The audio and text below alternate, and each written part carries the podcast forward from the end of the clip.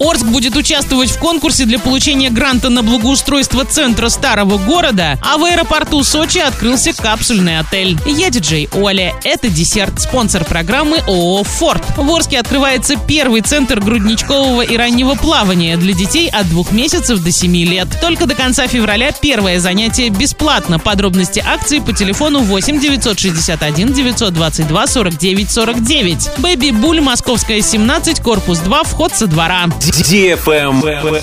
News. Орск будет участвовать в конкурсе для получения федерального гранта на 24 год на благоустройство центра старого города. Арчанам на выбор предлагаются две территории – сквер Пушкина и площадь Кириллова. Можно указать и свой вариант. Голосование продлится с 22 февраля по 3 марта. Урны для голосования размещены в фойе зданий администрации города и администрации районов. Отдать свой голос за одну из территорий можно также на официальном сайте администрации города в специальной вкладке или прислать на электронную почту голос собака орск дефис адм.ру. Travel Guide. Туроператоры рассказали, сколько стоят путевки в Бахрейн на майские праздники. Цены на отдых с вылетом в последних числах апреля начинаются от 150 тысяч рублей на двоих за 8 дней с проживанием в отеле категории 3 звезды с завтраками у интуриста. У Coral Travel от 220 тысяч рублей. Причем, если улететь в Бахрейн после майских праздников, то траты снизятся до 120 тысяч рублей на двоих. Если длительность турпоездки составляет менее двух недель, разрешение на въезд ставится по прибытии в аэропорту. Если срок путешествия превышает две недели, виза оформляется в консульстве страны.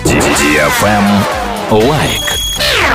В аэропорту Сочи открылся капсульный отель «Аэрохотел». Аэропорт Сочи первый в России, где реализован проект для здорового сна из 12 капсул. Гостиница расположена в центре терминала за стойкой информации в секторе «Б». Пассажирам предоставляется комната размером 1 метр 20 сантиметров на 2 метра с личным пространством и спальным местом, розеткой, USB-зарядкой, лампой для чтения книг, полочками. Есть вентиляция и кондиционер. Стоимость капсулы от 700 рублей за час при долгосрочном размещении. Дети до 7 лет проживают бесплатно. Если пассажиры путешествуют с чемоданами и горнолыжным оборудованием, то для них предусмотрены места для багажа, в том числе негабаритного. Отель работает полностью в автономном режиме, но если потребуется помощь, сотрудники ответят на все вопросы. На этом все с новой порцией десерта специально для тебя. Буду уже очень скоро.